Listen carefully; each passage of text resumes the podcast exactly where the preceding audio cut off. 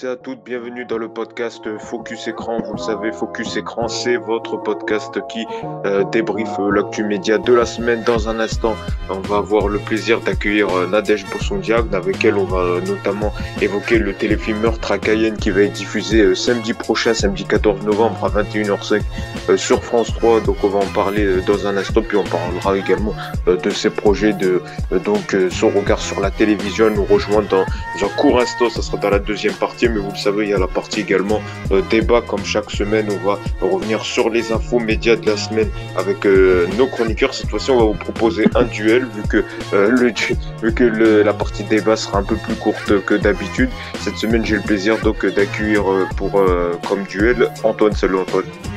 Salut Yacine, salut à tous, salut à toutes. Je suis ravi de vous retrouver encore une fois dans Focus Écran. Ça fait toujours du bien. On a des bons chroniqueurs, euh, un bel animateur. Comme dit, comme Voilà. dirait Pierre Coudray, t'as pas fumé de la moquette. Ah non, absolument pas. Ouais, voilà, bon, on est rassuré. Alors, il y a également avec nous, il y a Jérémy, salut.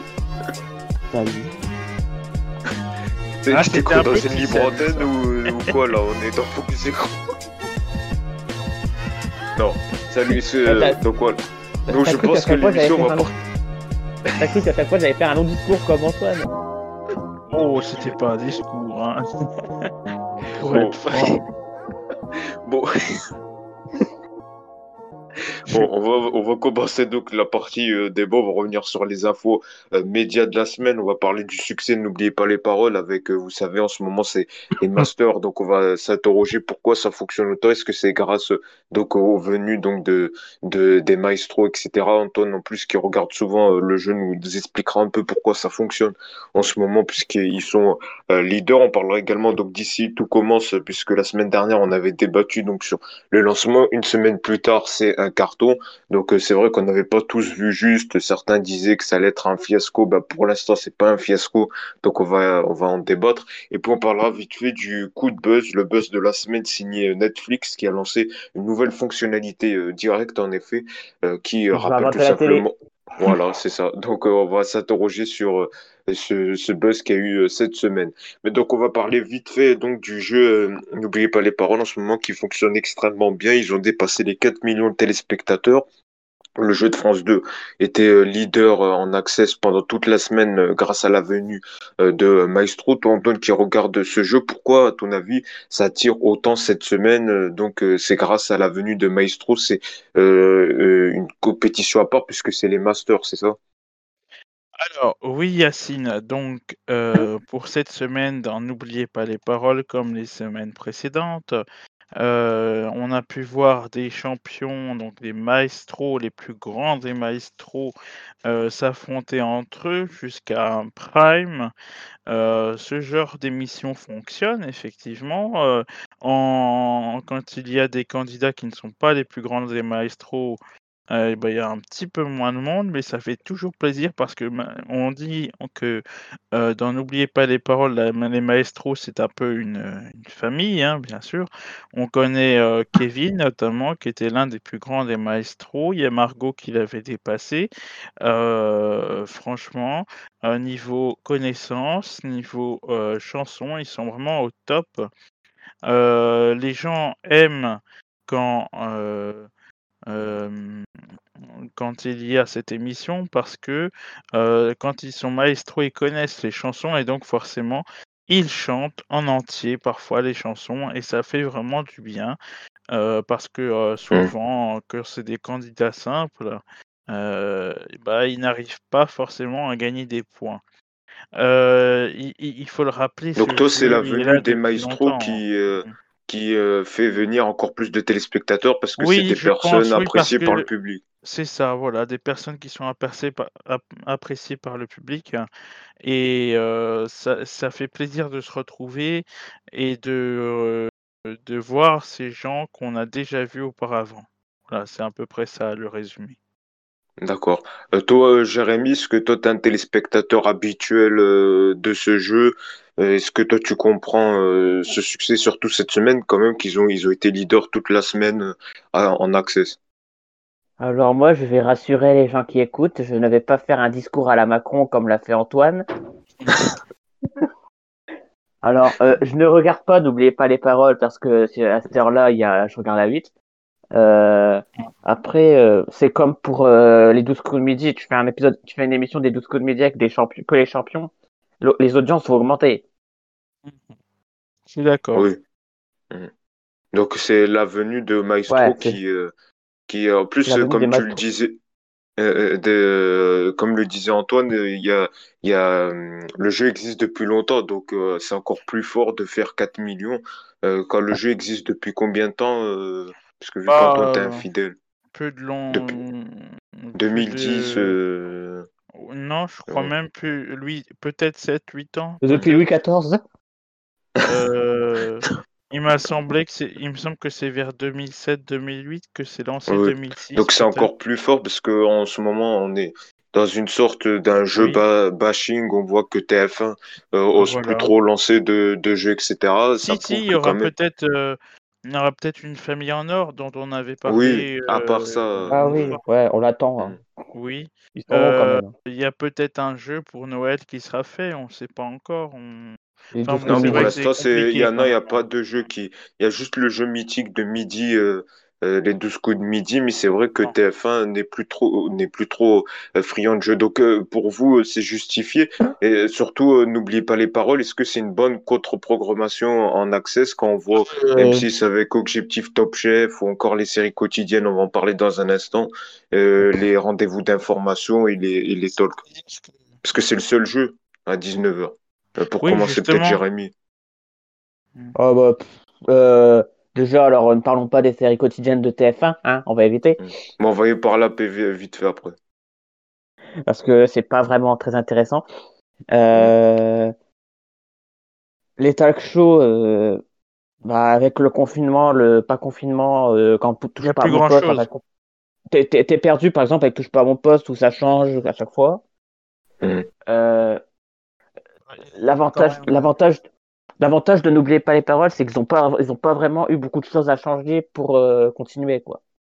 Oui. Mm. A quand même. C'est resté, euh, c'est resté fixe, quoi. Ouais. C'est toujours. euh, il n'y a pas eu de, de déprogrammation, etc. euh, Il comparé y à a quand même d'autres à émissions, prendre ou à peut-être. laisser. Il y a quand même à prendre ou à laisser. Oui, mais ça le- marche pas trop. euh, Ouais, mais Non, ça marche sais. plus vraiment. hein.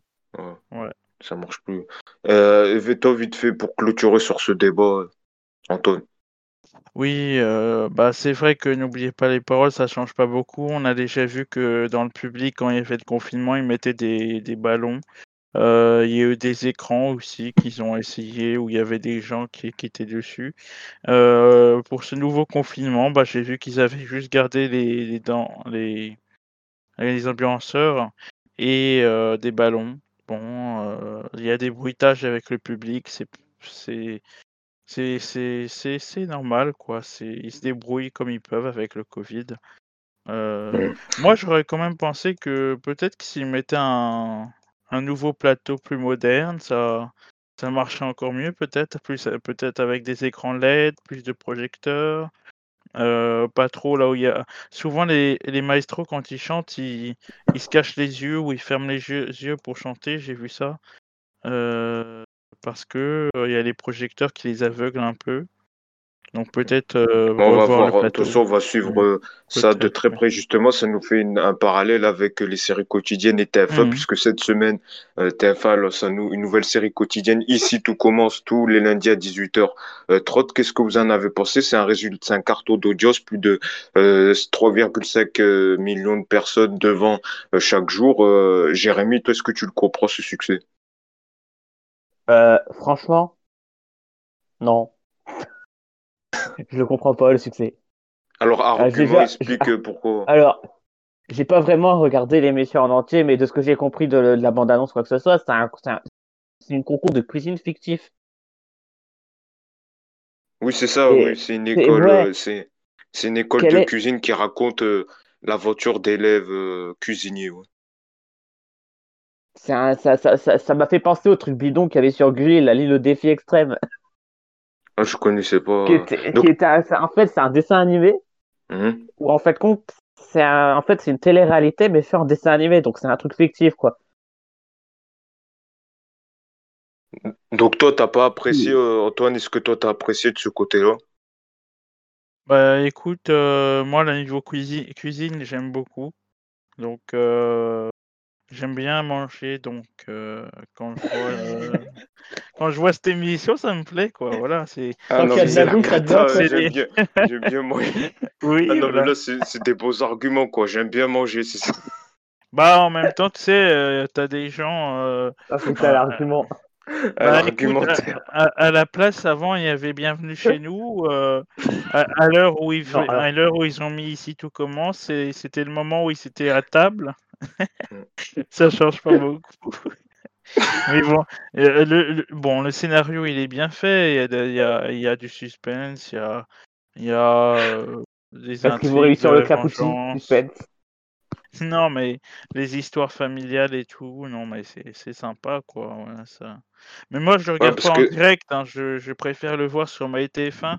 Comme ça, Mm. j'ai- si jamais, si jamais il y avait de la pub, peut-être. euh, Parce que sur, toi, euh, d'habitude, tu regardes pas les séries euh, quotidiennes. euh. Ouais, je sais. C'est pour ça que j'ai essayé, mais je regarde que Mm. sur MyTF1 cette fois-ci.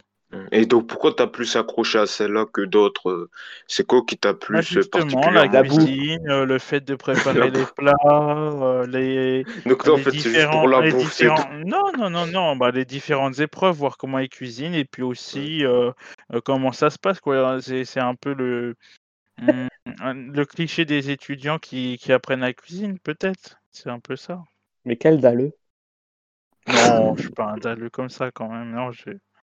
Voilà, c'est juste euh, quand je dis j'aime la cuisine, moi j'aime bien voir comment ils le font, comment ils préparent, euh, euh, Mm. comment ça se passe dans ce domaine-là, voilà quoi. Mm. Et vous? Bon, ben, non, moi, personnellement, j'ai pas trop accroché non plus, Mm. puisque les intrigues. Oui, j'ai regardé le premier, je trouve les intrigues un peu pour euh, ados prépubères, quoi. C'est des histoires euh, d'amour, Oui, etc. bon, c'est vrai euh, pour les histoires d'amour en même temps. euh, euh, voilà, qu'on dirait euh, pour. euh, Donc, euh, non, moi perso, j'ai pas trop accroché euh, Oh mon là-dessus. dieu, tu Bon, m'as trompé après, avec une, avec une clafoutis. Et toi, oui, tu c'est m'as vrai. trompé avec une crème brûlée. Non, je préfère les crèmes anglaises. Ah, Bon. flottante alors. Bon, ben, vous savez quoi, Nadège Bossodiagne, elle est déjà là, donc elle va nous rejoindre donc, euh, pour parler du téléfilm donc, euh, de euh, Meurtre à, Cayenne. Ça va être diffusé samedi prochain. Elle nous rejoint, c'est lors de l'interview de la semaine.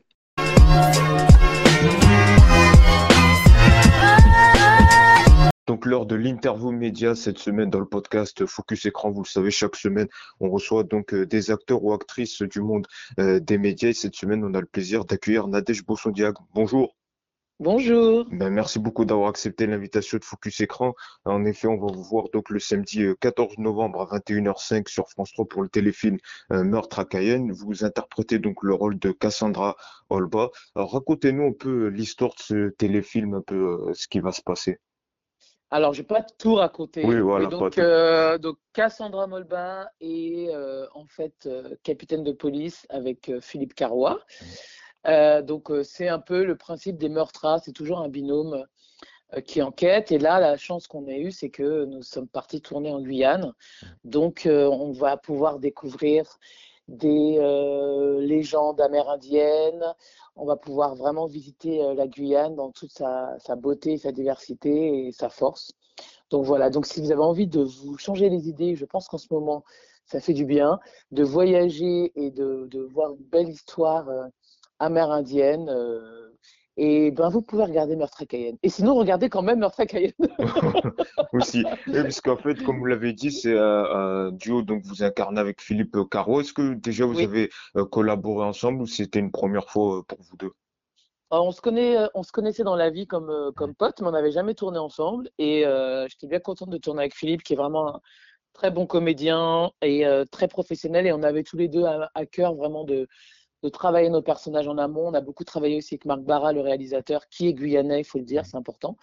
Euh, et on a vraiment euh, voilà, essayé de rajouter de l'humour, de pas être toujours dans les mêmes rapports, en fait, homme, femme, flic, forcément amoureux, forcément euh, en guéguerre professionnelle. Non, là, c'est autre chose qui se joue. Et, voilà. Et la Guyane est elle-même un personnage euh, très important d'ailleurs.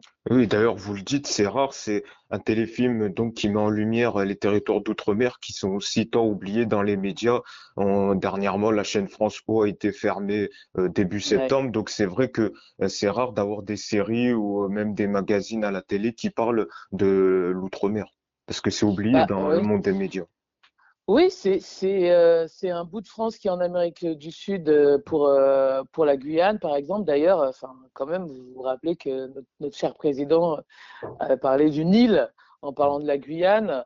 Donc on, se rend bien compte qu'il y a quand même une, méconnaissance de, ces territoires qui sont qui sont nos frères et nos sœurs et qui sont loin et qui souvent ont le sentiment effectivement d'être oubliés. Moi, j'ai tourné cet été en Martinique et puis après j'ai réalisé en, Guadeloupe des, courts-métrages.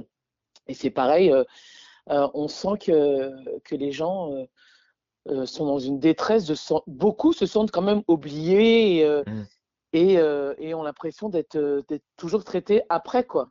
Oui, Donc, ouais, ouais, Même que ça soit sur les, la couverture de conflits sociaux, on évoque très peu l'actualité en Outre-mer. Si vous être informé que ça soit dans les divers médias. D'ailleurs, est-ce que ça a été un plus, vous, dans le scénario, que ça se passe là-bas, que dans une ville euh, française comme ça l'habitude? Est-ce que ça a été un plus, selon vous, quand on vous a proposé euh, de, de jouer dans ce téléfilm?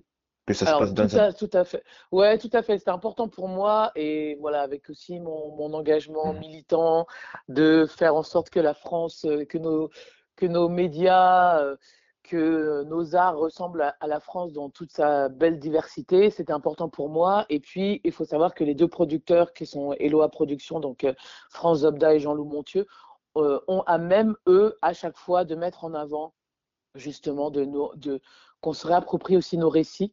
Euh, donc, ils font ce travail-là qui est très important. Et puis, en plus, la petite touche pour moi, la féministe, c'est que le scénario a été écrit par deux femmes. Et c'est rare aussi de pouvoir le dire.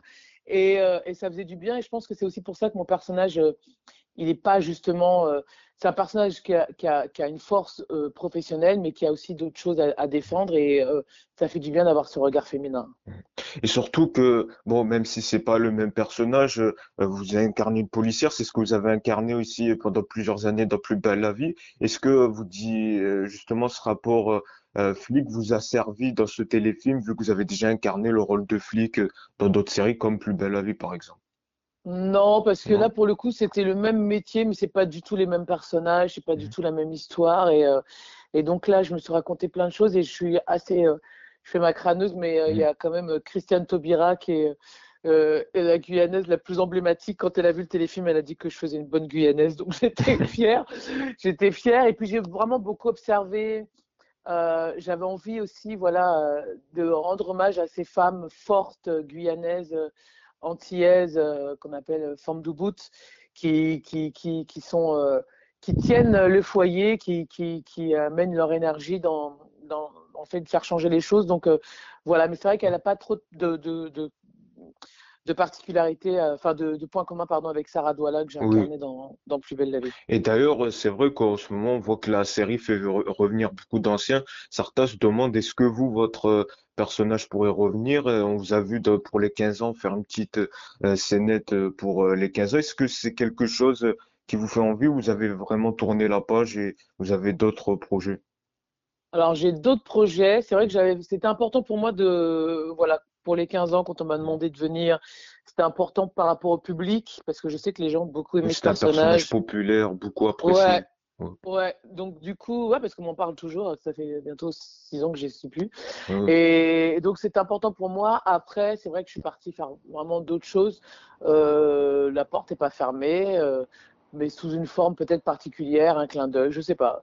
Mais en tout cas, pas euh, récurrent comme avant, puisque c'est ça les séries quotidiennes. Euh, c'est vrai que ça demande beaucoup de temps et c'est pour ça que certains parfois s'éloignent pendant plusieurs mois parce qu'ils veulent faire euh, autre chose. Ça serait pas sous forme récurrente, ça serait peut-être pour une intrigue euh, exprès. Franchement, je sais pas, ils m'ont pas posé la question, je me suis pas posé la question, mais c'est vrai que là, je fais vraiment d'autres choses. Je suis revenu au cinéma aussi. Là, j'ai des films qui vont arriver l'année prochaine. Moi-même, je suis en train d'écrire, etc. Donc, voilà, euh, en même temps, voilà, Sarah Dola n'est pas morte, donc on ne sait pas. bon, on verra qui, on verra qui c'est euh, peut-être. Alors justement, vous dites que vous avez d'autres cast, euh, d'autres cast, euh, d'autres activités, voilà, d'autres projets. Et il y a également aussi, on vous voit en tant que chroniqueuse télé dans l'émission de Jean-Luc Lemoyne dans Samedi dans Rire, c'est tous les samedis à 13h35 sur France 3. On vous avait déjà vu dans TPMP à l'époque comme chroniqueuse. Là, on vous voit depuis deux ans sur France 3. C'est un autre genre que vous aimez bien euh, également chroniqueuse télé Ouais, j'aime beaucoup. C'est une espèce de, c'est ma petite récréation, on va dire. Euh, euh, surtout avec Jean-Luc Lemoyne et il y a une belle troupe. c'est la productrice Florence Sebaoun aussi. Et j'avais connu Jean-Luc, enfin Jean-Luc, on s'était déjà croisé au théâtre, mais on se connaissait pas vraiment beaucoup. Mais on s'est connus surtout dans TPMP avec donc Florence Sebaoun, Jérôme Revon et puis Jean-Luc Lemoyne. Et c'est vrai que euh, c'est des gens avec lesquels je m'entends vraiment très bien. On a la même euh, euh, vision de la télé, bienveillante, du divertissement. Et puis, voilà, il y a Marc Toesca qui est là. Maintenant, il y a Johan Rioux. C'est vrai que c'est agréable aussi de. Bah voilà, la petite parenthèse du, du, samedi pour les gens, de nous replonger dans des, dans des morceaux nostalgiques, de revoir des sketchs. voilà, j'aime beaucoup. Et les gens, ça, ça, cartonne, puisqu'il y a un million de téléspectateurs tous les samedis.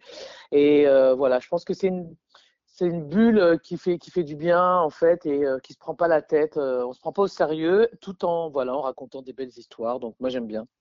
Et d'ailleurs, justement, votre activité de chronique télé, vous avez débuté à l'époque à TPMP, c'était, je crois, Julien Courbet qui était venu vous chercher pour les vendredis à l'époque. comment ça s'est passé? Est-ce qu'au début, vous avez eu le trac en vous disant, moi, comédienne, est-ce que je serais bonne à la télé? Ou au contraire, est-ce que c'était un terrain inconnu qui vous intéressait, qui vous dit pourquoi pas? Parce que c'est vrai qu'à l'époque, beaucoup ont été étonnés de vous voir en tant que chroniqueuse et puis maintenant, on a l'habitude maintenant. Mais c'est vrai qu'à l'époque, ça avait fait un peu on, a été un peu étonné de vous voir euh, euh, comme chroniqueuse télé. Bah, en fait, c'est un autre exercice. Et puis, il faut savoir qu'il y a quand même un truc en France, je le tiens à le dire, c'est que quand on vous voit quelque part, on aime bien vous laisser oui, un endroit. C'est assez rassurant. Donc voilà, moi, je suis actrice, je suis autrice, maintenant, je suis réalisatrice, je suis chanteuse, euh, je suis danseuse, militante, chroniqueuse télé. tout ça, c'est moi, en fait. Et et c'est vrai que quand, euh, quand on m'a proposé, c'était après justement Plus belle la vie, tout ça. Moi, j'ai pas eu particulièrement peur en fait, puisque pour le coup, euh, euh, fallait être moi-même, euh, donner mon point de vue sur des émissions. Bon, pareil, tout en étant quand même, en essayant de pas casser pour casser. Moi, j'avais quand même ça en tête aussi, parce mmh. que j'aime pas casser pour casser. donc voilà, ça m'a, mais ça m'a vraiment plu en fait. Et, et je me suis dit ouais, pourquoi pas. Et j'ai pas, j'ai pas eu particulièrement peur, franchement, quand on, quand on est acteur et qu'on fait du théâtre, euh, je crois qu'il y a rien qui fait plus peur que le théâtre et d'être vraiment avec les gens. Là, même si c'était du direct, euh, bon voilà, c'est pas, sais pas comment vous dire. Non, c'est vrai que j'ai des copines comédiennes qui pas du tout n'étaient pas du tout mmh. attirées par ça, mais moi ça m'a fait bien rigoler. Et justement, vous le dites euh, maintenant, euh, là on passe à notre sujet, vous êtes engagé, on vous a vu euh, derrière les causes pour les violences faites aux femmes, etc. C'est vrai que la notion d'engagement pour vous, elle est importante et plus qu'aujourd'hui dans le contexte d'actualité. En fait, c'est euh, quelque chose que j'ai toujours eu. Moi, j'ai été mmh. élevée par une mère et une grand-mère militante et très engagée. Euh, et après, j'avais pas particulièrement, enfin, j'avais mis de côté ça un petit peu où je parlais dans mon coin, voilà. Et mmh. puis, euh, ça a commencé quand Aïssa Maïga nous a appelé pour écrire, pourquoi écrire Noir n'est pas mon métier. En 2018, je crois. Voilà, c'est ça, pour parler de, bah, du racisme, du sexisme, du plafond de verre qu'on subissait dans le cinéma, la télé, le théâtre en France. Et puis l'année d'après, moi j'ai parlé de ce qui m'était arrivé sur des tournages. Donc j'ai fait le MeToo dans le cinéma africain. J'ai parlé de ce qui m'était arrivé parce que j'étais d'abord un prêtre et deux parce que je trouvais qu'il était important avec cette vague MeToo, il était important aussi que je m'en parle de cette question-là. Euh, pour les plus jeunes d'entre nous, voilà, pour que euh, les victimes ne vivent pas ce que moi j'avais vécu. Et puis l'année d'après, j'ai parlé, voilà, de la pédocriminalité dont j'avais été victime quand j'étais petite, euh, voilà. Et c'était important. En fait, c'est toujours pour moi cette notion d'éducation, de transmission, et puis de de dire tout haut ce que nombreux, nombreuses subissent en silence. C'est important quand on a, je trouve, une une notoriété de pouvoir euh, faire bouger les choses. Donc euh, pour moi, c'est mais même dans dans mes personnages, euh, je ne suis plus la même depuis que j'ai pris la parole, en fait. C'est vraiment pour moi un militantisme qui va jusqu'au bout de, de, ce que je joue. Et, euh, et je suis euh, toujours étonnée et en même temps, quand je, je, reçois des messages sur les réseaux sociaux, de, de, dans les messages privés, de gens qui me disent merci, qu'on a parlé de l'amnésie traumatique, on a parlé de faire baisser la prescription pour les viols sur mineurs. Donc voilà, j'ai toujours des retours incroyables et je me dis que bah voilà, ça valait le coup parce que c'est très violent quand vous parlez. C'est pas violent parce que vous vous parlez, c'est violent parce qu'il y a plein de gens qui vous qui vous traitent de menteuse, qui disent que vous faites ça pour votre pub. Enfin bon, les, toujours les trucs habituels. Et en fait, bah, quand je reçois des messages comme ça, je me dis que j'ai bien fait en fait et ça fait changer, ça fait bouger les choses. Est-ce que vous dites que parce que maintenant vous avez une grosse carrière, vous dites euh, c'est plus c'est plus facile de parler que peut-être au début ou peut-être certains euh, du, certains du monde de la télé ou du cinéma, ça aurait pu vous mettre des freins avec ce genre de témoignage et que là vous dites euh, je suis tranquille maintenant, je sais ce que je vaux, mes qualités sont reconnues, etc. Est-ce que c'est plus facile malheureusement de parler maintenant qu'on a une grosse carrière qu'au début de sa carrière? Non, en fait, c'est on parle d'abord, on parle quand on peut parler. Mmh. Parce qu'il faut savoir que quand on est victime de, euh, de viol, et notamment euh, quand on est petit, c'est on, on, se construit, c'est extrêmement compliqué en fait de, de, se construire et d'avoir une estime de soi. Donc, euh, donc d'abord, on s'en veut parce qu'on pense que c'est notre faute, donc on fait tout pour, euh, pour ressentir à nouveau de la douleur, etc. Euh, donc moi, ce qui a fait que j'ai pu parler, au-delà de ma carrière, etc., etc., c'est que j'avais fait un travail sur moi avec, euh, euh, donc je fais une psychanalyse depuis des, années euh, qui, qui m'a permis moi-même de, à nouveau avoir de l'estime de moi.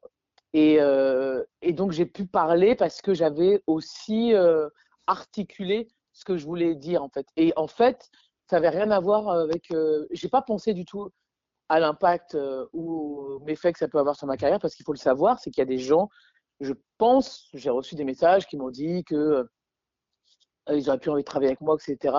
Mais en fait, c'est pas grave. C'est-à-dire que euh, ce que je suis moi et comme je me suis construite, c'est plus fort que les potentiels euh, gens qui n'ont pas envie de travailler avec moi, en fait. Parce que les gens qui ont, qui ont envie de travailler avec moi aujourd'hui, c'est des gens qui savent la, celle que je suis en entier. Et ça, c'est important pour moi aussi de plus me cacher, en fait. Mmh. De, de dire, bah voilà, Nadège, elle a vécu ça, et elle est devenue ça. Voilà, c'est celle que je suis. Et si vous avez envie de travailler avec moi, c'est super. Si vous n'avez pas envie de travailler avec moi, tant pis pour vous, en fait, quoi. Mais moi, je pouvais plus me cacher. Donc, j'ai pas réfléchi en termes de, de peur ou pas, en fait. Je l'ai fait quand j'étais prête. Et puis, c'était, euh, ouais, une nécessité vitale aussi, en fait, d'être, de, à nouveau dans la vie, quoi. En tout cas, c'était euh, très courageux. Alors, vous le savez, euh, Nadège, à la chaque fin d'interview, on pose aux, invités, puisque Focus Écran, c'est un podcast euh, sur les médias, savoir le rapport qu'ont les invités avec la télé. Et vous, justement, quel rapport vous avez? On sait que le CSA a remis, d'ailleurs, on avait fait un débat avec Philippe Croison autour du manque de diversité à la télé, où on avait déploré le manque de personnes en situation de handicap euh, même justement des outre-mer, que c'était très peu évoqué dans les journaux, etc.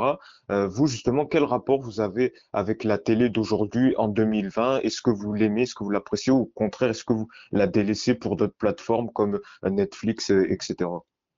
Alors moi, je crois que je suis la seule personne qui n'a pas Netflix. bah voilà, ça tombe bien parce qu'on me dit tous, j'ai Netflix, oui, j'ai vu la dernière série. Bah, au contraire, voilà, c'est bien, c'est bien d'avoir. J'ai pas Netflix, c'est parce que en fait, c'était plus parce que j'ai tellement de possibilités de regarder des choses que j'ai pas envie non plus de mmh. m'enfermer. Mais bon, ça n'empêche pas de piocher des, des, bonnes séries quand il y en a, évidemment, et il y en a.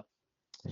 En fait, la télé, je la regarde de moins en moins, euh, et je choisis ce que je regarde parce que je suis encore euh, euh, pas en colère, mais je suis encore euh, étonnée justement de son manque de, euh, de son manque d'ouverture sur la réalité de la société française dans laquelle nous sommes. Bien que, je dois le dire, il y a des avancées et ça bouge plus qu'au cinéma, je tiens à le dire. Ça bouge plus qu'au cinéma. Mais c'est vrai, euh, la télévision française, je, je la regarde avec parcimonie, quoi. Vraiment, je, je lis beaucoup, en fait, moi, euh, et de plus en plus. Et je me rends compte que les moments où j'aurais pu allumer la télé, ben, je vais lire, ou alors je vais aller regarder une série, mais que j'aurais choisi. Je vais peut-être pas m'asseoir et puis euh, et puis me laisser dévorer par la télévision. En fait, je l'ai choisi, en fait, la télé. Eh ben, en tout cas, merci beaucoup Nadège Bossondiac. Donc, on, rappelle un meurtre à Cayenne, ça sera diffusé le samedi 14 novembre avec euh, Philippe Carrois, Anne Caillon, ça sera diffusé à 21h05 sur France 3 et puis on vous retrouve tous les samedis à 13h35 également de Samedi d'en rire, euh, présenté par euh, Jean-Luc Lemoine. Merci beaucoup d'avoir accepté l'invitation de Focus Écran. C'est ainsi que s'achève le podcast. Nous, on revient la semaine prochaine pour un nouvel épisode.